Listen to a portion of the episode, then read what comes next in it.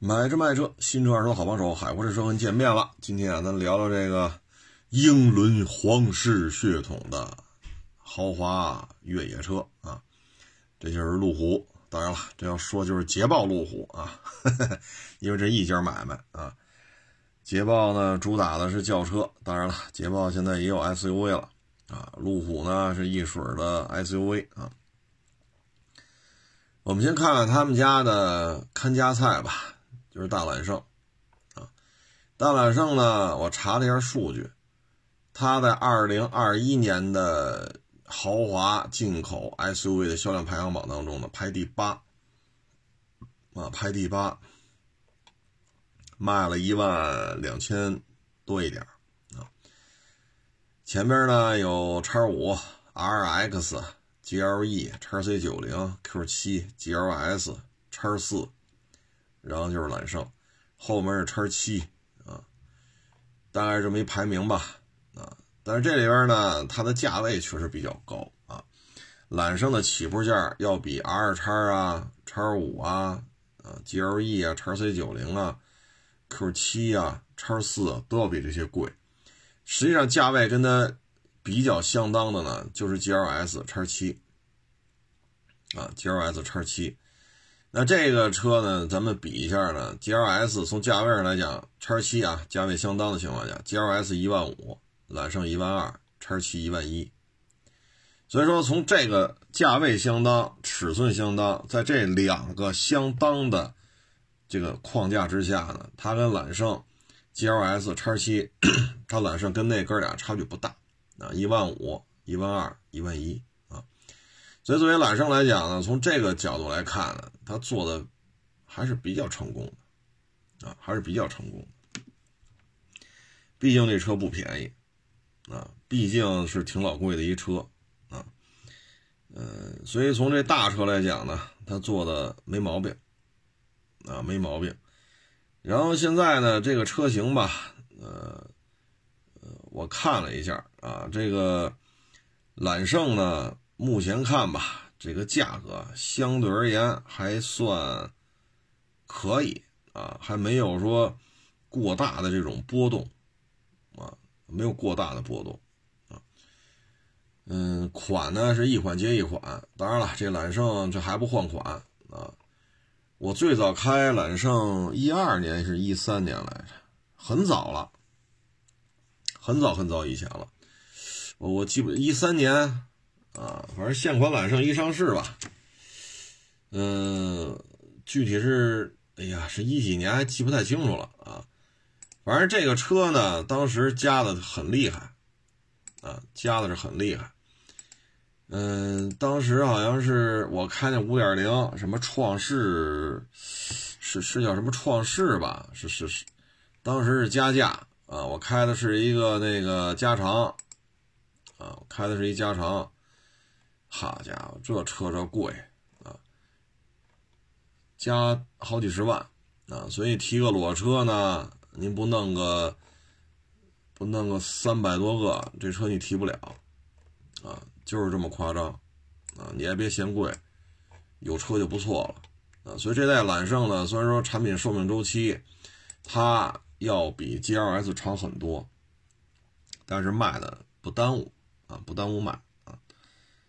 嗯，反正这车呢，通过它这么长时间不换代呢，我们也能看出来，确实呢，厂家整个这种财力啊、利润的这种现状啊，嗯，确实是有一定的局限性。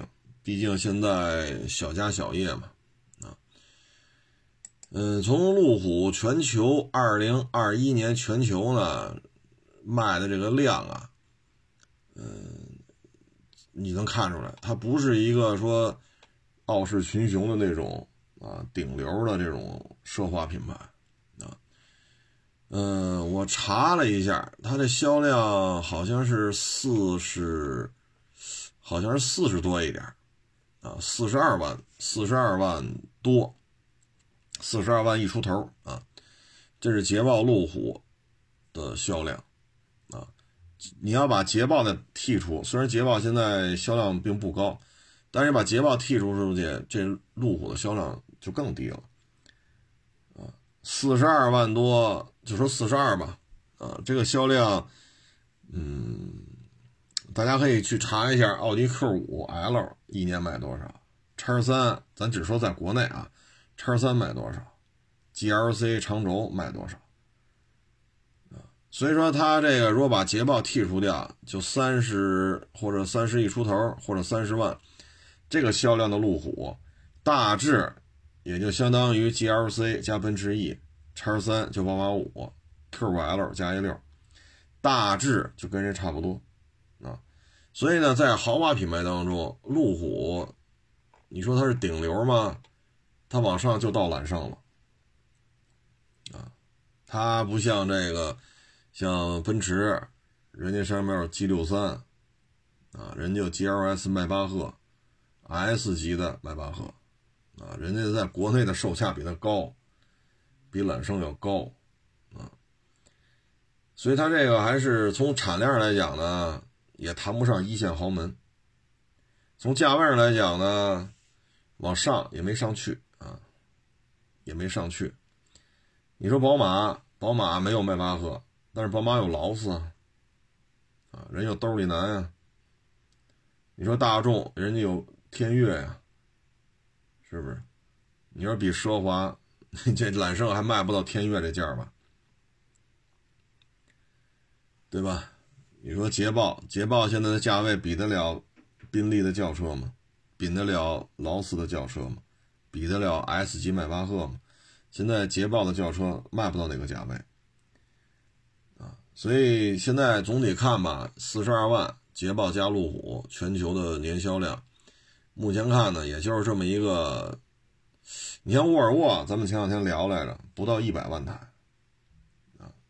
所以说你要纯粹从销量上看，捷豹路虎大致相当于沃尔沃全球销量的一半，还要欠一点啊，一半还要欠一点。所以就这么一个状态。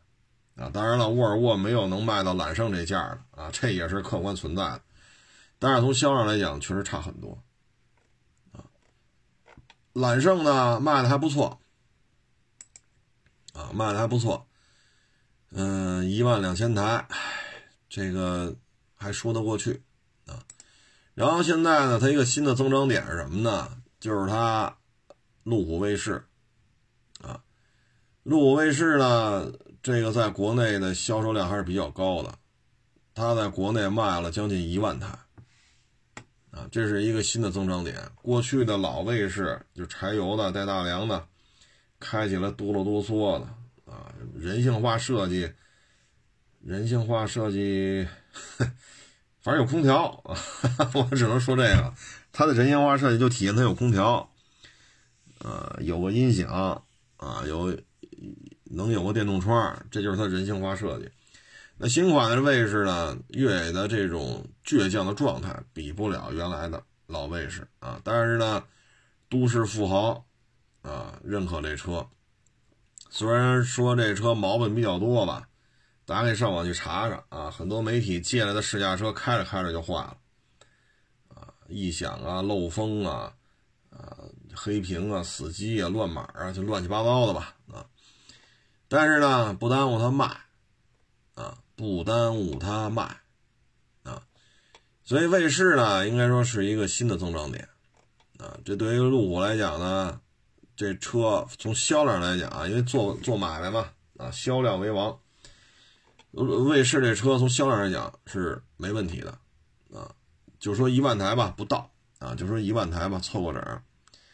它在国内呢，捷豹路虎是卖了十万零三千多台，那揽胜一万二，路虎卫士不到一万，就说一万吧，这俩就干了两万两千台，两万两千台，它一共卖了十万三千多，那等于这两台车揽胜加卫士就占了五分之一，啊，所以这车卖的还是没毛病啊，嗯，从销量来看吧。也也还行啊，也说得过去。然后这车呢，现在它的国产吧，也是有些年头了啊。目前看国产呢，主要就是发现神行、揽胜极光啊、叉 FL、叉 EL 啊，嗯，基本就这么几款车啊。它呢，我看还有一个什么，呃，ePass 啊，ePass 应该是停产了吧？因为去年下半年销量为零了啊。前年二零二零年卖了两千二，去年卖了六百九，这是不是就是停了呀？嗯，发现运动应该是也是看这意思也是停了，啊，这车就没有什么销量了，每个月就几十台，去年一年卖了七百多台，发现运动看这意思是不是也是完犊子了？然后现在呢，它主销的呢实际上就是四款车：发现神行、揽胜极光、叉 FL、叉 EL，啊，主要就是这些车。嗯，发现神行，它这车呢，现在看吧，发现神行还它还没动，它揽胜极光它给动了，就是长轴版，啊，就是长轴版。这车呢，它的轴距呢，你要是原来的揽胜极光呢，二零二零款轴距二六八幺，到了新款的二八四幺，所以轴距增加了很长啊，二六八幺到二八四幺。这个轴距啊是加了十六个厘米，啊，这个不算短了。虽然说车身长度没变，啊，但是轴距，就车身宽度没变啊，但是这个轴距增加了很多。二八四幺之后呢，现在竞品车型呢，它还是短，啊，因为你看不加长的叉三，这是 A B B 里边偏短的啊，比 Q L L G L C 都要短。它的轴距是二八六四，咱这二八四幺还是短一点点啊，二点三个厘米，所以这个加长呢还是没有说在轴距上傲视群雄啊，但是能加长吧，这也算是做出了一些妥协啊，做出了一些呃改变啊，从这个角度来讲吧，人家愿意做出改变，这肯定是好事嘛。啊嗯，但是这个车型吧，现在，嗯，目前的销量啊不是太高，啊不是太高。嗯，我给大家说一下它这个销售数据啊。揽胜极光加长了吧？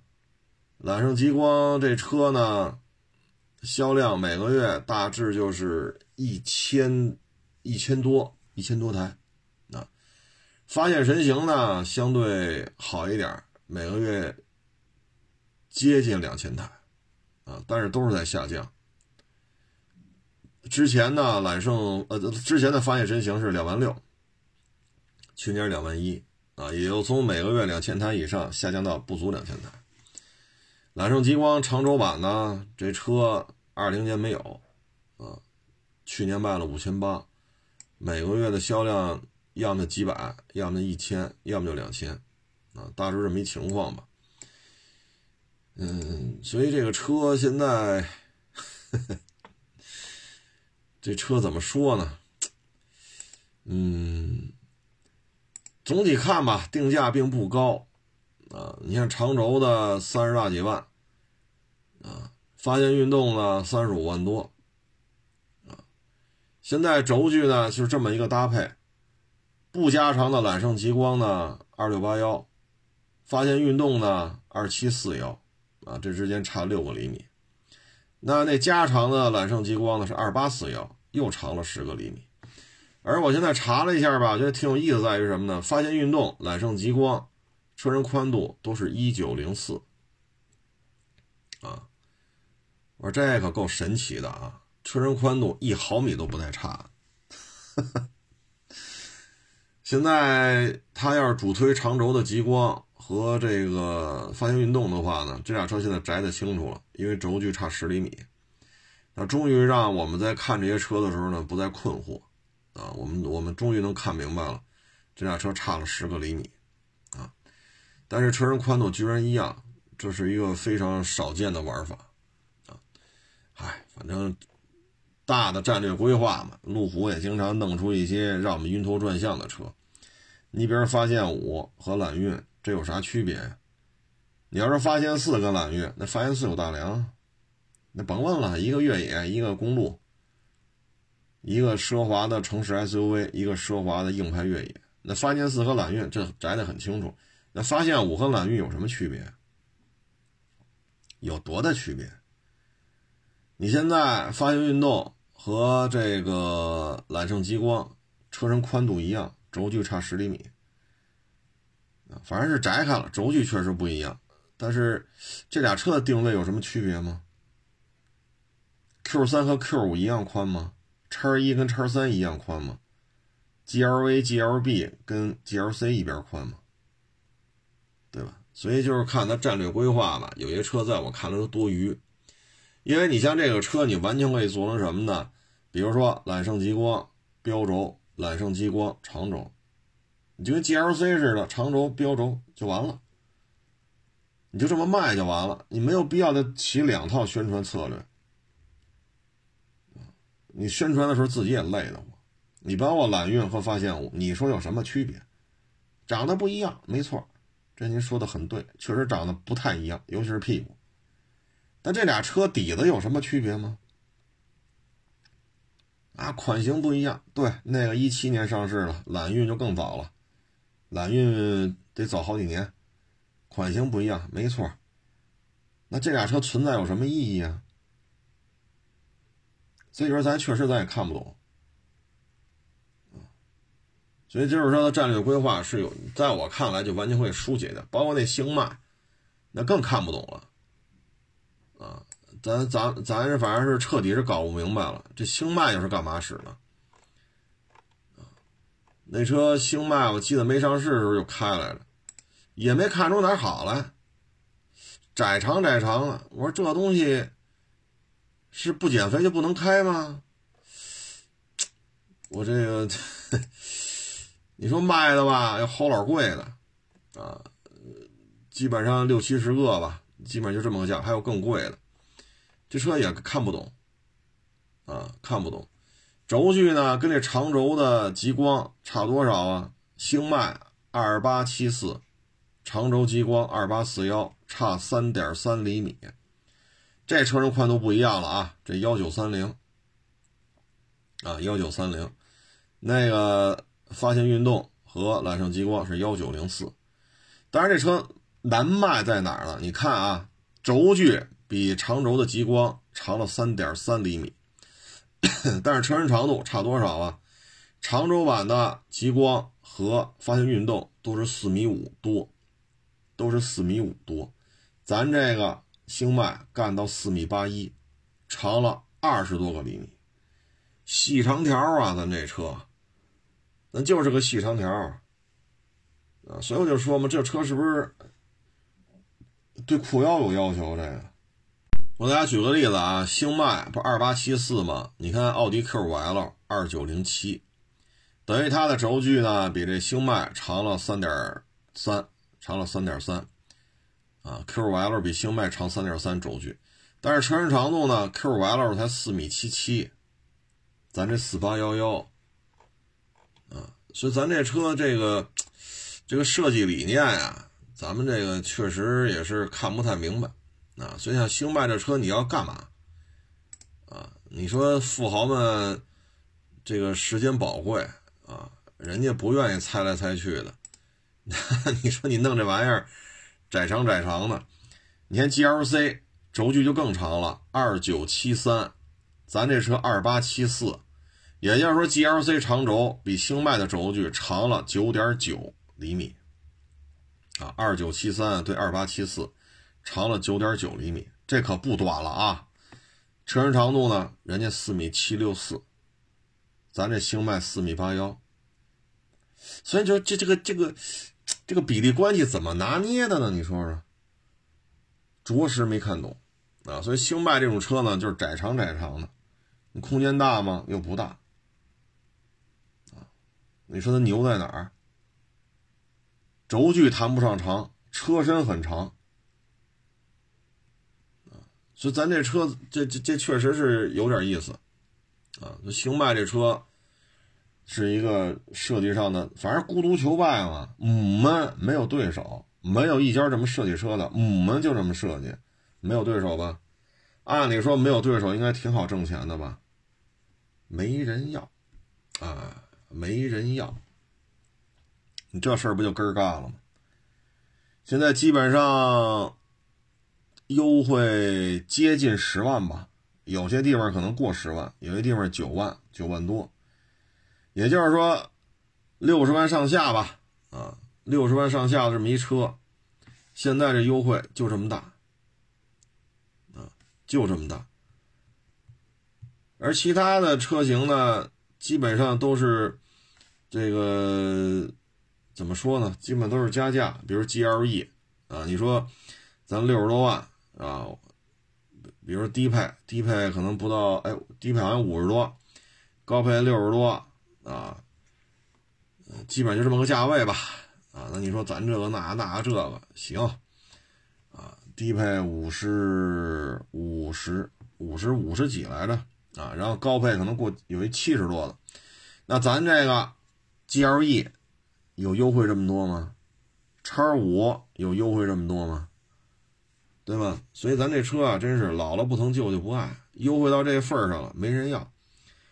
就是您这不光是您没竞争对手啊，连消费者都不在你的销售范围之内啊。啊，你说现在奥迪 Q 七呢也有优惠，但是就几个点啊，几个点。所以咱这车优惠幅度这么大，还是卖不动啊。就这么一情况吧，然后这就是他的车，揽运和发现五没查到数据，发现五呢应该说是一个失败，啊，这从二手市场能看见吗？一七年的发现四就是比一七年的发现五贵，啊，所以这台车应该是一个严重的失败。那你要是为了省油这那，那奔驰大 G 把大梁去了呗。那不就完了吗？那奔那奔驰大 G 为什么还留着大梁啊？咱为了省油，那就砍了吧。是 GLE 的底盘还是 GLS 底盘，端过来就用呗，还扣那么一壳子，这事不就好解决了吗？那奔驰没这么干呀。咱要为了省油呢，牧马人把大梁砍喽，是不是？把大梁砍了，装 CVT 变速箱。那整个 1.5T、2.0T 的，那牧马人不还有大梁吗？所以这种发现五是一败笔。这样的话再换代的话，你说揽运怎么换啊？你说符合发现五怎么宅啊？所以现在吧，就能看出战略规划呢，就这么几个车啊。它的车型数量呢，其实跟沃尔沃相比呢，还真说不好，它比人多还是比人少。啊你最起码人有 V 六零啊，那个是 V 是 V 七零吧，还是叫 V 九零来着？挺大个儿一大瓦罐，四驱高底盘，哎，是叫 V 七零 V 九零来着？啊，V 六零 V 四零啊，S 六零 S 九零，叉 C 四零六零九零啊，人家车还反正还还还能念念啊，还有有一有一串名单啊。你至于说叉 F F L 叉 E L 这销量就很低迷了，叉 F L 去年卖七千台，叉 E L 去年卖一万台，你这还有什么存在的价值吗？这些车呢卖了五万多，就是奇瑞、路虎、揽胜、极光啊，他们旗下呢是卖了五万多台，卖了五万多台呢，他去年在国内一共卖了十万零三千。那你减去这个五万多台，啊，国产的路虎就是五万，就说五万五吧，那要十万零三千减去五万五，啊，那实际上咱这咱这个整体的进口的销量呢，只有四万八，四万八的基础上呢，刚才那个是一万二，啊，再减去揽胜的一万二，再减去一万的这个。啊，卫士，啊，等于就是两万六，两万六千台车呢，就要分配到星脉，两万六分分配到星脉、发现五、揽运、捷豹的那个进口的，等于这么多车加一块就分这两万、两万五、两万六的这个销售量。那也就是说，每一台车也就是几千台，啊，销量真的是不高，真的是不高。销量涨，销量好啊！反正我看人这新闻通报了啊，我们这这个强势起飞啊，销量稳步提升，供不应求啊，这个那个那个这个啊，反正这说的都挺那什么的啊，什么什么 F Type 啊，我们这个。销售量大大涨啊，呃，这么涨那么涨啊，然后电动化怎么怎么着，但实际上，哎，反正他说这么多车吧，加一块就两万五啊。我们看呢，就是第一，你像路虎卫士，它就出现这些问题，就展示出路虎车的这种消费者对它的固有认知，小毛病多啊。然后呢，就是售后服务的价格，啊，售后服务的价格，那绝对是一线豪门的范儿。再一个呢，就是电动化基本上就是失败了，啊，那 e-pass 基本就是失败了，啊，左降价右降价，就是卖不出去，啊，这就可以说它的第一款纯电车在国内的尝试非常的惨淡。我我可能念错，叫 i iPads 吧。甭管叫什么嘛，那车呢？我们旁边有有人卖过这车，新车啊，是 iPass 是是是 ePass 来着，反正就是它那个纯电的，说 SUV 吧，有点像两厢车；说两厢车吧，又像个 SUV 啊。那车呢，当时指导价是六十三万多啊。我们这周边旁边有这做新车的，他们当时新车往外卖是三十万九千八。六十三万多，三十万九千八往外卖，啊，你就可想而知这车有多好卖了。然后国产的奇瑞、捷豹、路虎、揽胜、极光呢，应该说是，嗯，添乱的，哎，也不能这么说，反正存在就是合理的啊。但是总体看这车，反正不是太，嗯，它的这个销量啊。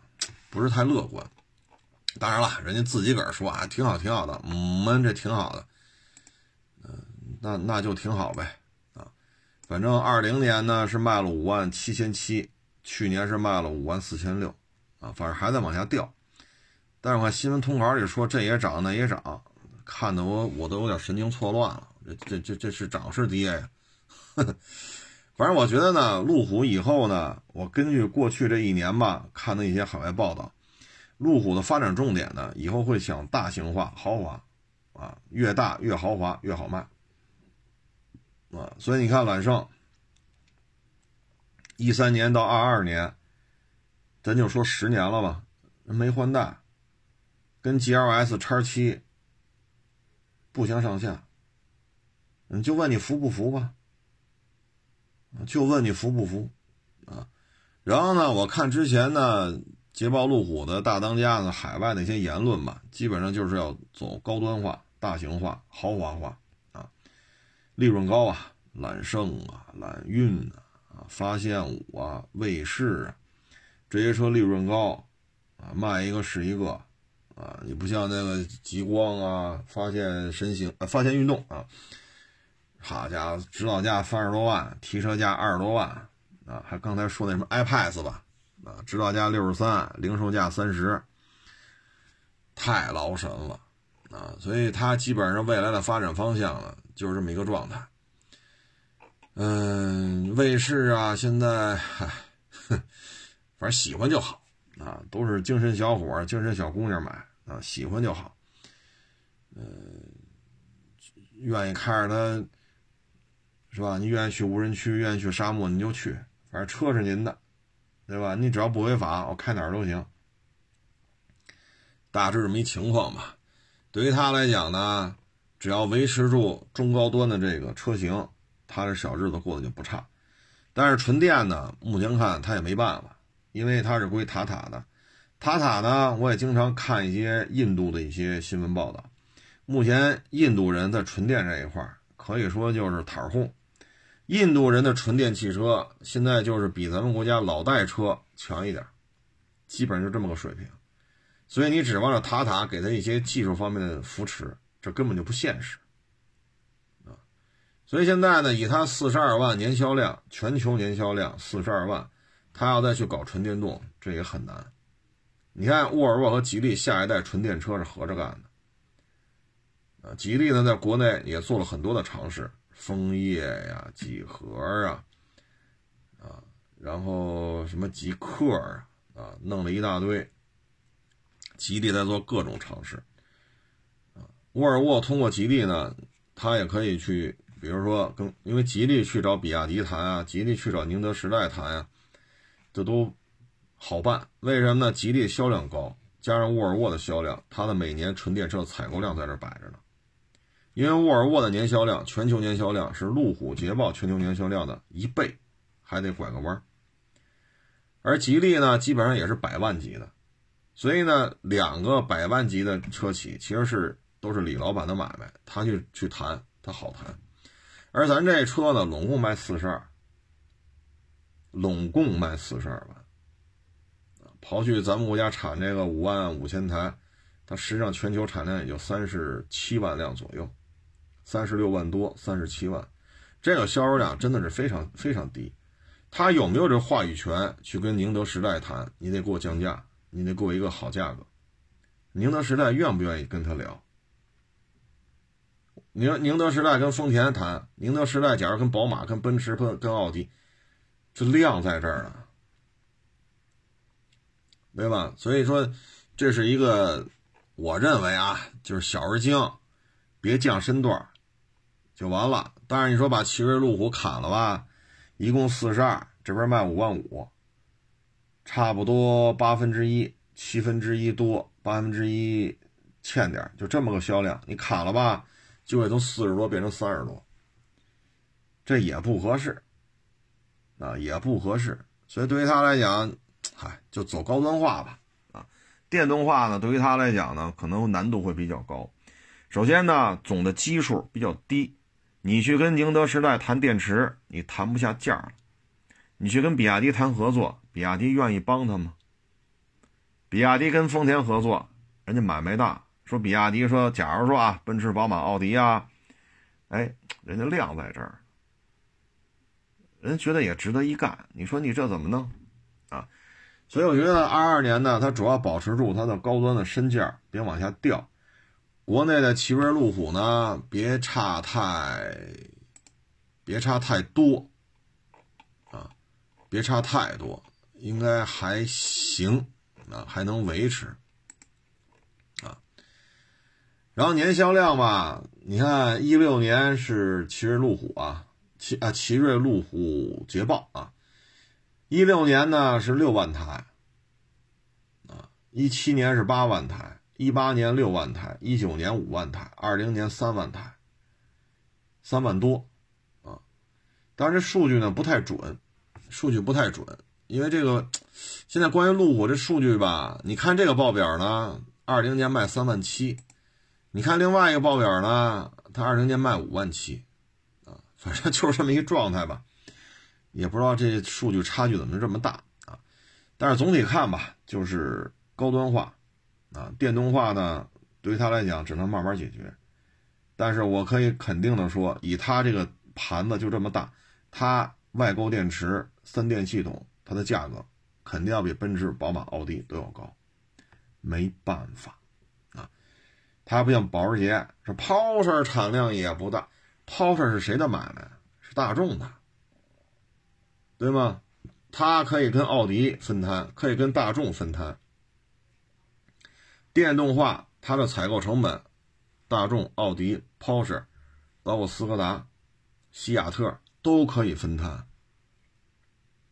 路虎跟谁分摊去？跟捷豹分摊。捷豹、路虎一共四十二万辆，啊，这就是它的根儿干。哎，咱也不管它了，这都是阿三的买卖啊。反正保持住高端化的身段，别降。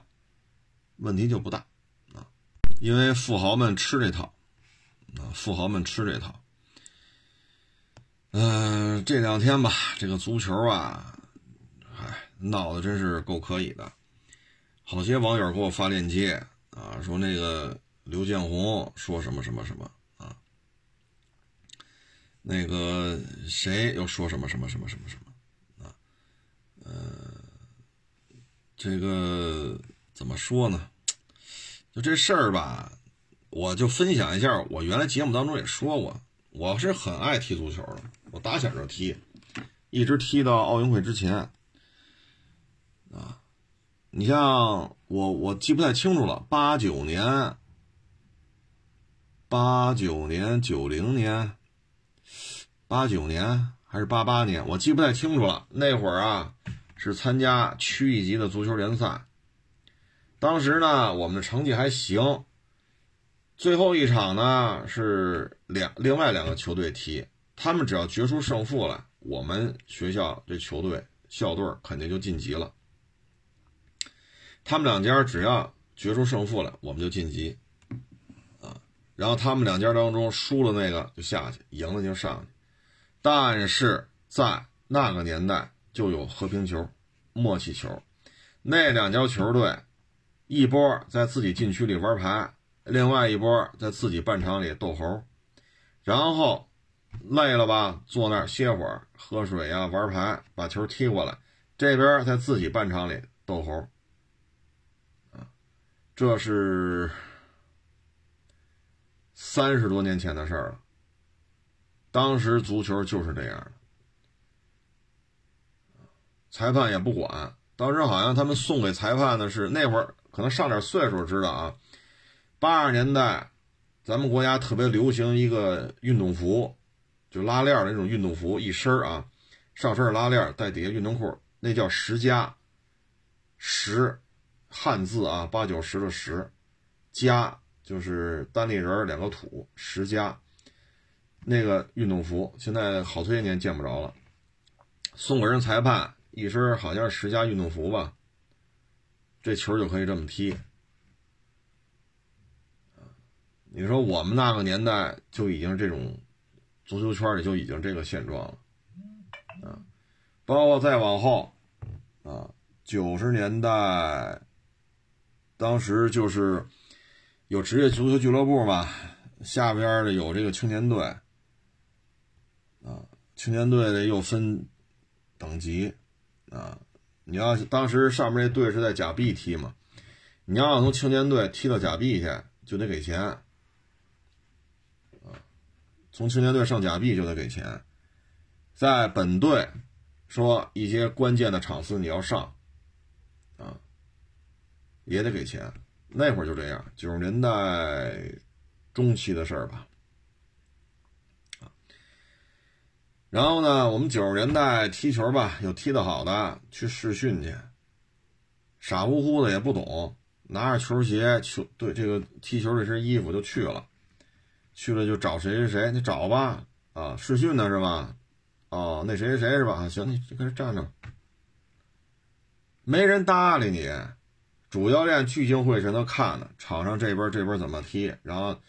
啊，这不行啊！这战术练的还是不熟啊！你这长传球怎么怎么闹的？你长传球啊，你这转身往后撤啊，你没贴住啊！人一趟趟，主教练都在这儿呢，你站着去吧，你站着，站到这场球踢完了，主教练走了，也没人搭理你。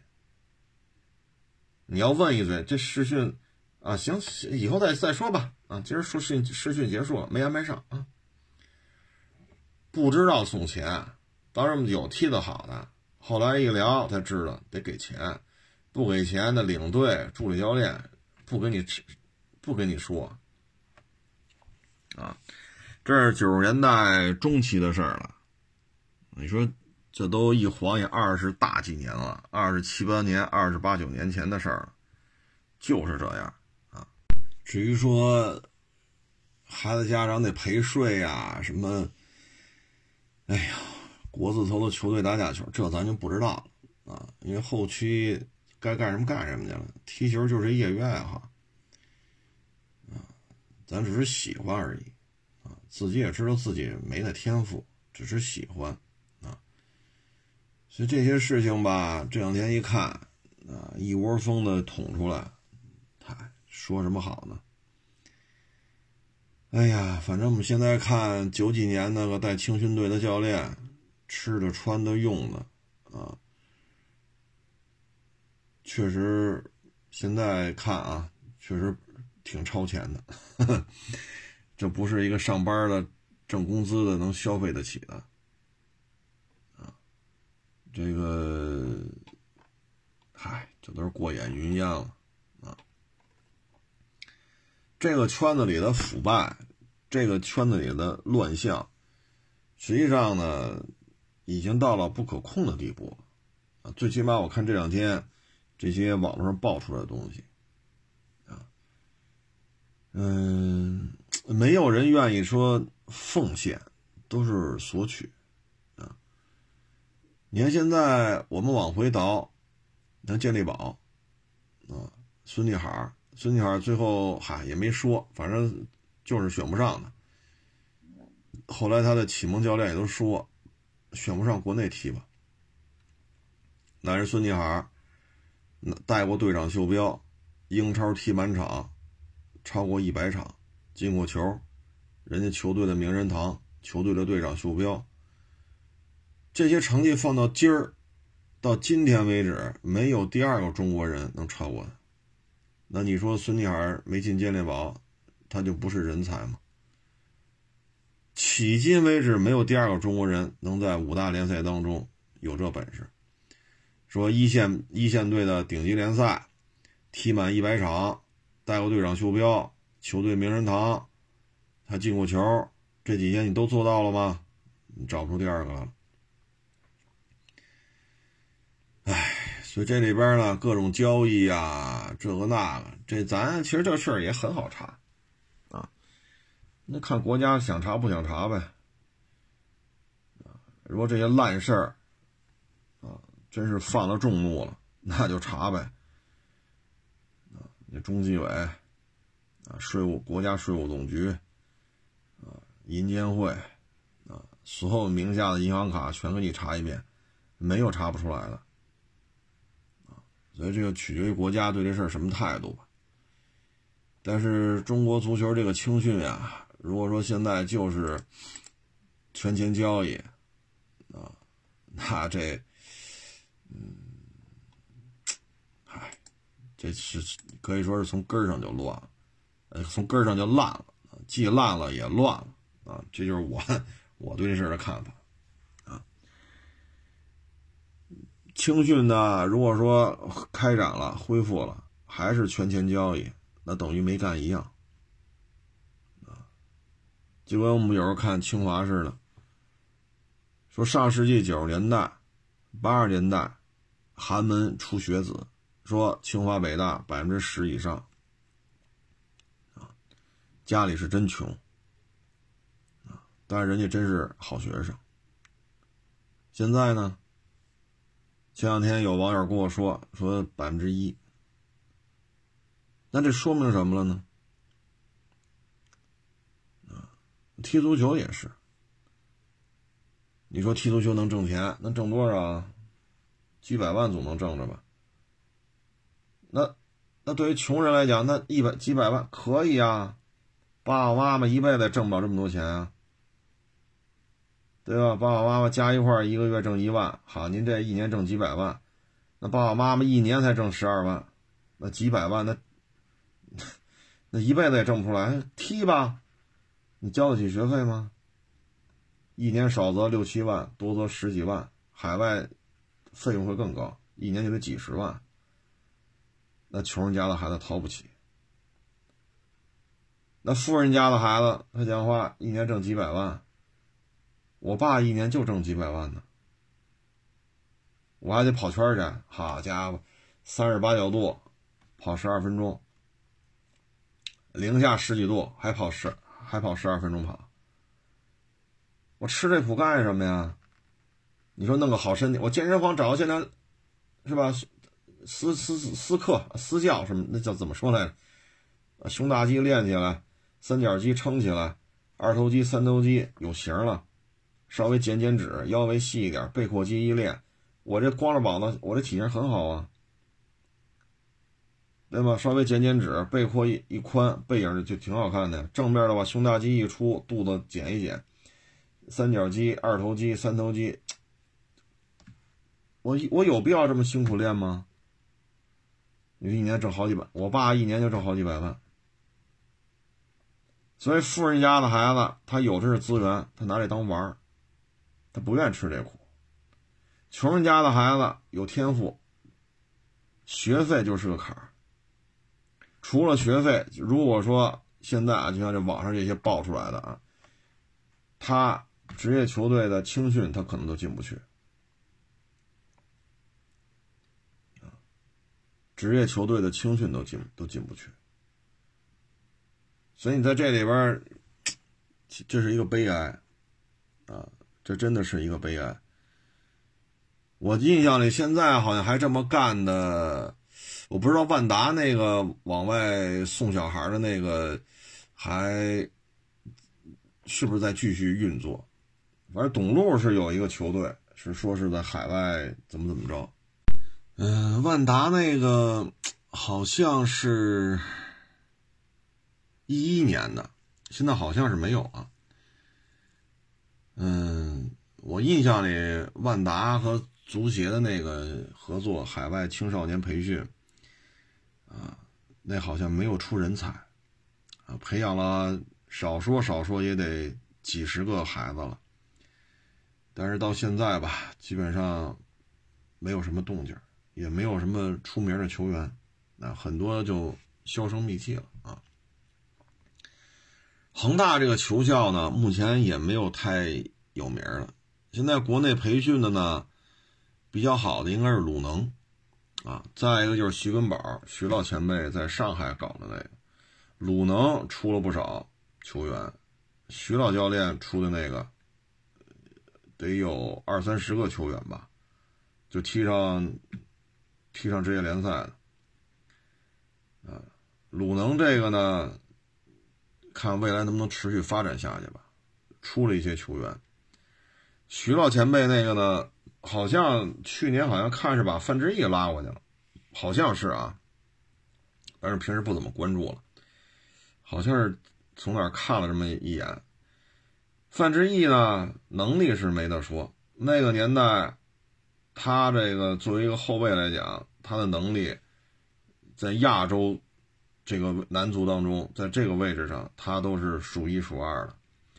然后呢，也去英国踢过，啊，国家队也踢了多少次了，啊，在上海申花也踢了多少年了，所以他去当教练，经验是没有问题的。啊就是不知道能不能延续徐老前辈这种成才率这么高的这种培训鲁能这个呢，它不是个人行为，它是企业行为，我们就得看鲁能这个未来要怎么操作。这是目前印象当中出了不少出了不少人才的两个青训体系，一个是个人，一个是俱乐部啊。董路这个呢？不是太了解啊，只是简单的有一些，就是耳闻吧啊。嗯，他呢是推动了一些低年龄组的直播，推动了一些啊不低低年龄组的足球联赛，低年龄组足球联赛还要做直播，然后通过他个人关系吧，就是就是，哎，反正确实也是付出不少。据说是。搭进去得有几百万了，啊，然后还有赞助商，但是他足球小将呢，具体我也不太了解啊，据说是接近于免费。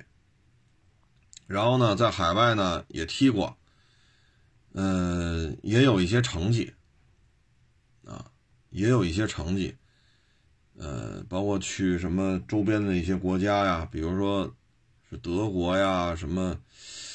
我就是我记不太清楚了啊，什么德国、英国呀、西班牙呀，反正说韩国呀，什么反正去了不少，带着小孩出去踢去，嗯，然后还拿过一些成绩，啊，反正董路这事儿是是可以啊，嗯，怎么说呢？哎，反正有人愿意干，就比没人干强，咱也只能这么说了啊。咱也只能这么说了，咱咱咱说啥好呢？啊，嗯，有些成绩，像董路这足球小将，是说三比二，U 十二啊，三比二赢了恒大 U 十二，二比零海港优势二，二比零武汉优势二，二比零广州富力优势二。但这个怎么说呢？反正有人愿意干啊，因为他这时间啊没到这个时间长度还不够啊，因为至少得十年以上。所以咱们现在就看吧，将来能不能出一些人才啊？反正有人愿意干。咱这最起码口头上得给个支持吧，是不是？你说像董路这样的做解说、写点文章，对吧？以他这人脉，自己小日子过得应该不会太差吧？啊，反正听说去年又买房了，说好像是上千万的嘛，一千多万不到两千万，人家过得不差啊。你说何必要这么干呢？确实，他也付出了不少啊！有什么说什么吧，人家这事儿人确实在操心，动用自己的人脉啊。然后我看董路这些事儿的评价就是什么呢？教育、文化素养跟不上啊，做职业就是青少年培训吧，小孩的文化跟不上啊。第二呢，就是不公平啊。恨不得睡家长啊，送钱呀，打假球啊，这是不公平。还有一个呢，就是全国范围内联赛，啊，国家这当然得国家出钱了，以各地体委出经，就是经费下拨到各地体委，各地体委呢组织，啊，跨地区的，啊，我看他这个建议是六岁开始，六岁到 U 十二嘛，因为咱们国家呢说是 U 十三才有全国联赛。董路那意思呢？从 U 六到 U 十二，啊，这建议我觉得也对，但是这就得让国家下拨经费给各体委，体委呢再组织各地学生，这个牵扯的面比较大，啊，牵扯面真的是比较大了。董路反正也挺操心的啊，又跟什么清华大学的中学合作，给这帮孩子找一个出路啊，接受比较好的文化教育。呃，希望吧，希望这个行业啊干净一些，啊，希望中国足球干净，啊，只要干净了就好办，就怕它不干净，干干净净的，说咱从头来过，没有问题，啊，但是现在这个行业按照这两天爆出来的，这个行业已经烂到根儿了。你办个什么青训队啊？找几个孩子不错，行了，进进中超了啊！你看，一二年、一三年、一四年、一五年这会儿联赛比较发达嘛，是吧？恒大的金元政策，我跟恒大不熟，我比如说某老牌中超球队下来了，我给你通过人脉，你看没有？这一年龄组送进去仨，去一线队了。再过你看没有？这年龄队我又送进俩，又去一线队了。你们想踢吗？想想年薪百万吗？在我这踢吧。然后，这这就是钱啊！这些孩子说送到一线队了，签了大合同了啊，比如年薪三百万，他拿得到吗？拿不到。当然有大的资金注入啊，那这三百万怎么办呀？一线队拿一百个，他能拿个百八十，然后中间运作的这些。再拿个几十，这孩子到了一线队也踢不上。一些无关紧要的比赛，比如说啊，咱已经三比零了，现在到下半场八十分钟了，行，你家孩子上去踢十分钟吧。咱你们家孩子在一线队待一年挣五十，那也行啊。名儿我有了呀，一线队的呀，二十二个大名单里有我呀，一年挣五十，挣五十也行啊。一四年、一五年、一六年年薪五十，还要怎么着啊？房子才多少钱呢？然后这边一堆孩子找他来了，嗯，成绩嘛，有成绩啊，成绩决定一切。得了，来吧，再收一遍学费，收完学费，在他内部再分年龄年龄段嘛，年龄梯队嘛，然后这年龄梯队又分主力替补嘛，再进行操作，这又是挣钱啊所以这个。已经成这个样子了，啊，已经成这个样子了。包括北京现在还健在呢，还还还还还活着呢，非常有名的一员老帅，啊，一位老帅，应该跟徐文宝岁数差不多嘛，也去这个城市当这个主教练嘛，中超球队主教练，没干多长时间就给罢官了嘛？为什么呀？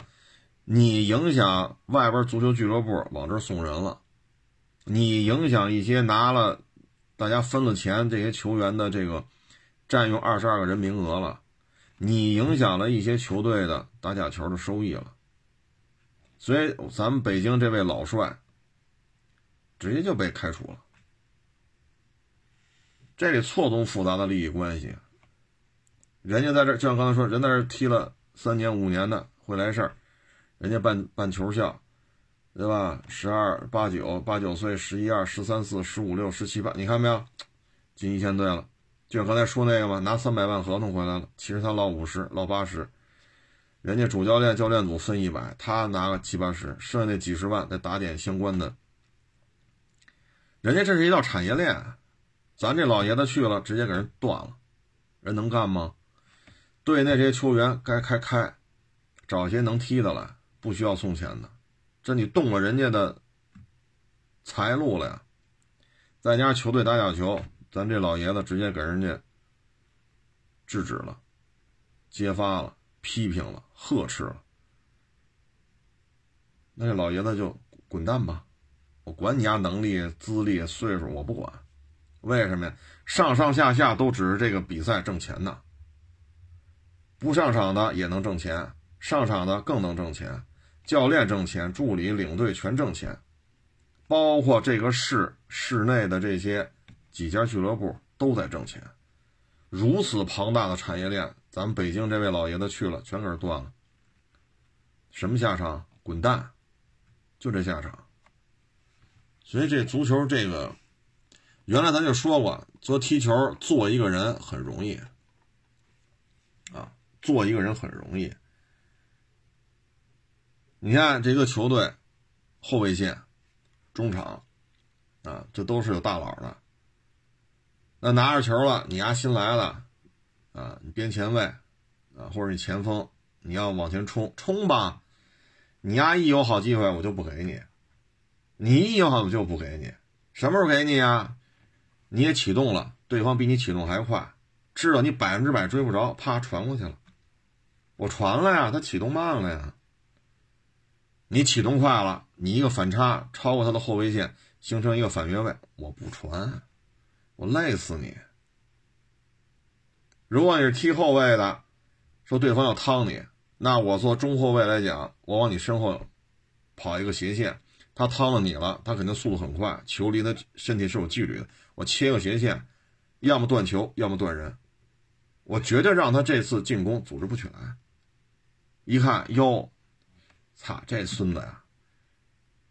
我就直接往后跑，我不走斜线，我直接往禁区里退。我没丢位置啊，我中后卫也没丢位置啊。你身后被人趟了，活该，对吧？这一次让人趟了，下一次你来争头球，对方那好家伙比你还高啊！你一米八，那一米九，你争得着吗？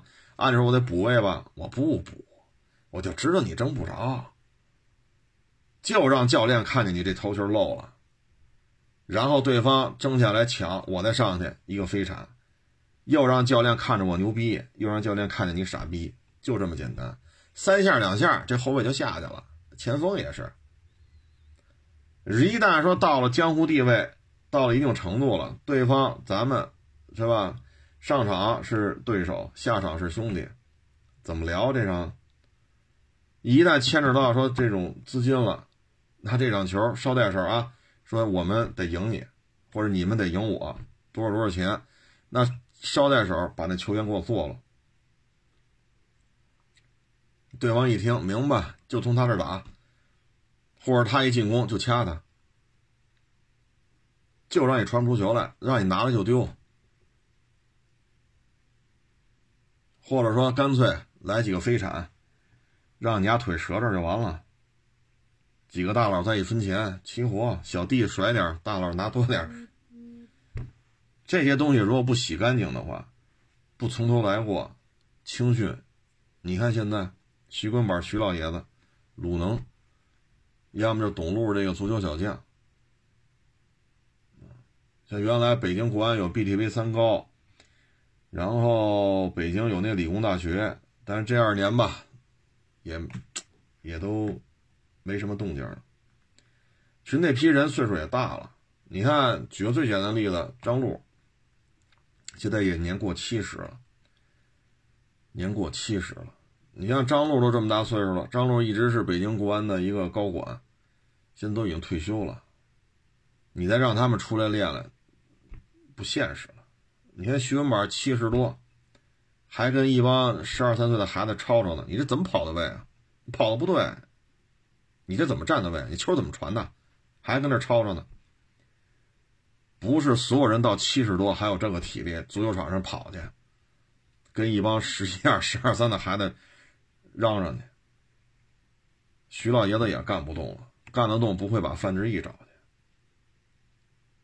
范志毅五十多，徐老前辈七十多，那肯定五十多的还能超超呗？那让让范志毅超超去。所以现在国内青训干的有点眉目的，出点成绩的，目前看就这几家。北京有 BTV 三高，现在也不知道怎么着了。北京理工大学那个也不知道怎么着了，这这都不清楚后续是怎么发展的了。唉。这不是说找不出十一个人来呀，是能找出太多的人来了。但是，就像九十年代清华大学百分之十，不低于百分之十，一看就穷人家的孩子。现在呢，百分之一。当然不是官方数据啊，是网友跟我说，百分之一。差多少？差多少？啊，就跟北京这个中关村一二三。啊史家胡同这房价多少钱一平？这些小学按现在说是什么多校划片按过去直升的定点的，你上这小学就直升那个中学，哪个房子不得十五万以上？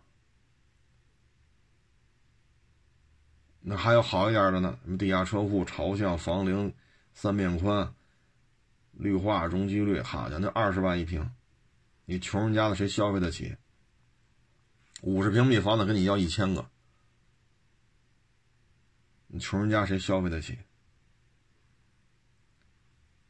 所以现在足球也是这个这个状态，啊，也是这个状态。这事儿吧，不是咱都能解决的，也不是说董路啊、徐根宝、徐老前辈啊、范大将军啊，包括鲁能这个青训体系啊。就说 BTV 三高又恢复了，北京理工大学这个也恢复了疫情之前了，不够啊！愿意踢球的孩子在中国足协备案的至少得上百万人，但是现在呢，然后巨大的利益都在这中超或者说在男足，所以所有的媒体平台都在说男足，女足踢成这样了。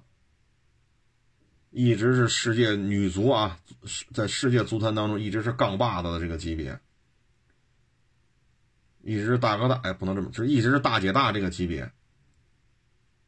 从孙文那个年代一直到现在，水平一直很高。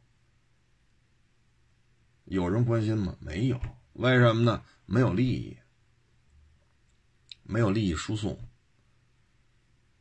有很多女孩踢职业联赛，一月五千、八千。一万，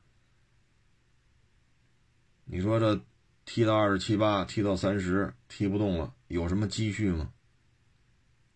是管吃管住发队服，你也没工夫外边消费去，再拿点奖金，说一年弄个三四十万，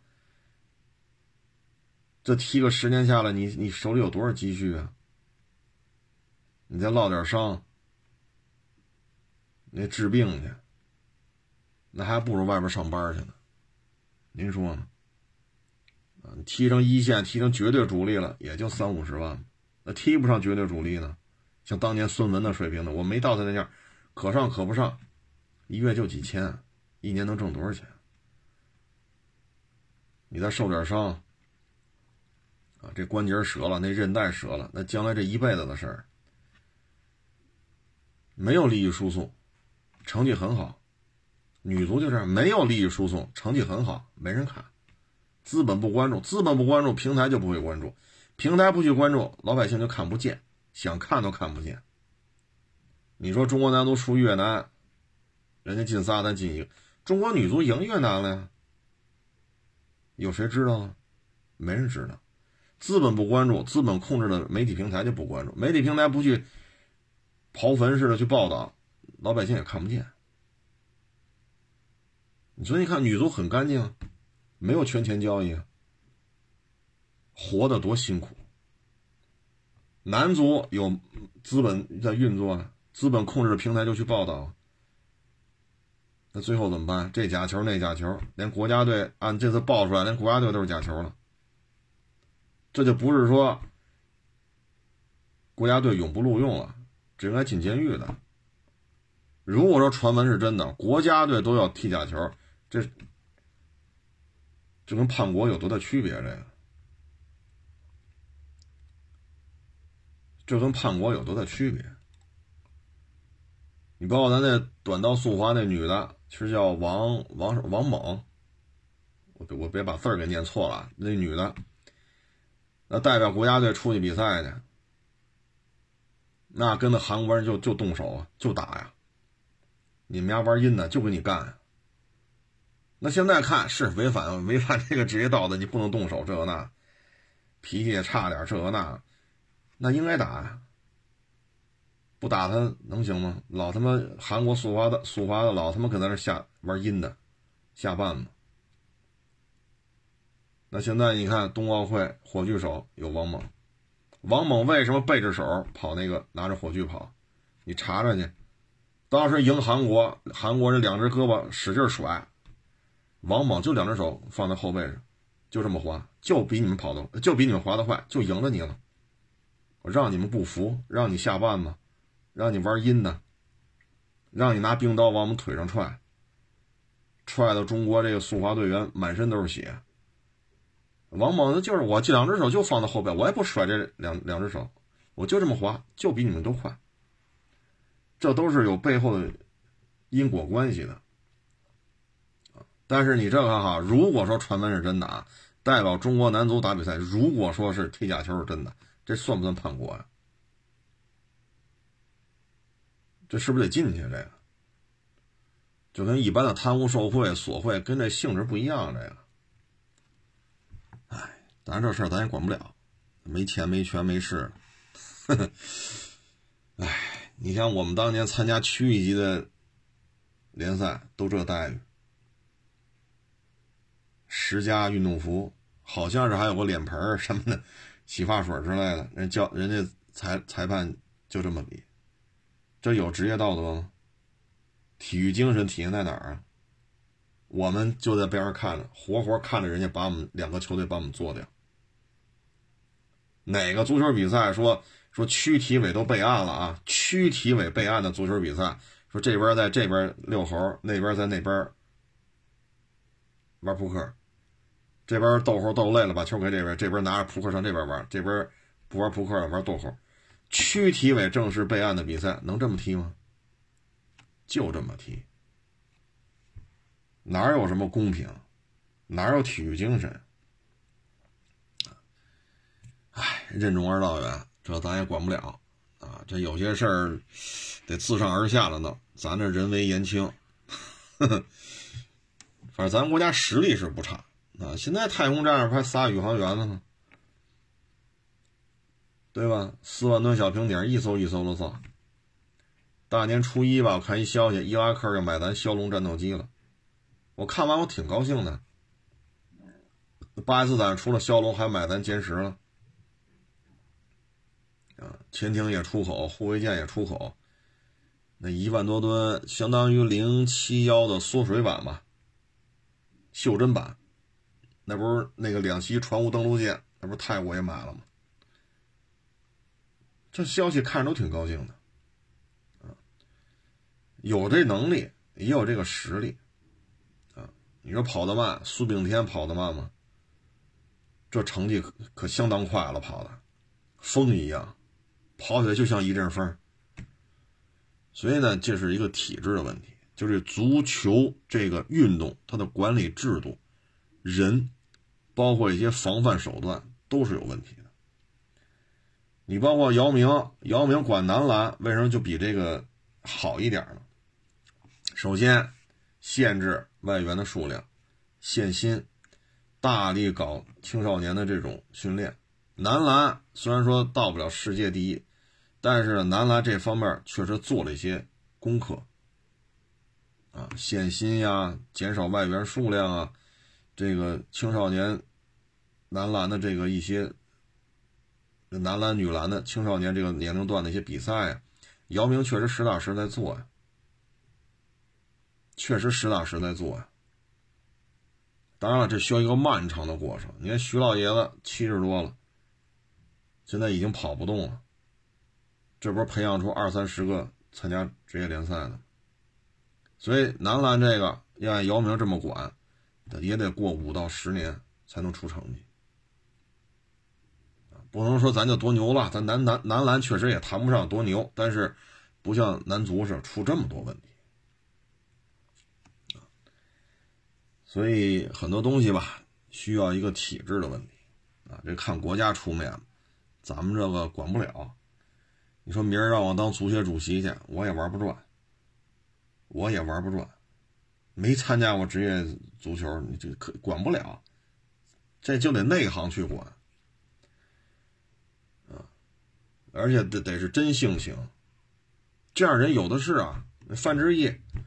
当然，范志毅脾气也挺火爆啊，打架，哼，这个踢球的时候跟老外打，不踢球的时候可能啊，这这这也也也也也打架啊，这是一个暴脾气的时候。但是脾气越暴，说话越直，他反而没有那么多坏心眼儿，见谁都好 深思熟虑的，那城府太深了。所以像这暴脾气的，他倒没有什么坏心眼儿了。这样球员有很多呀，孙继海，你能说他没经验吗？范志毅，啊，但是这是体制的问题。哎，足协这些人呐，也需要进行筛选，啊，包括可以借鉴一下姚明这种这个篮男篮就是篮协男篮女篮的这个管理的手段，需要去借鉴，不是说照搬，需要去借鉴，包括纪委。啊，反贪局，啊，都是需要严查的，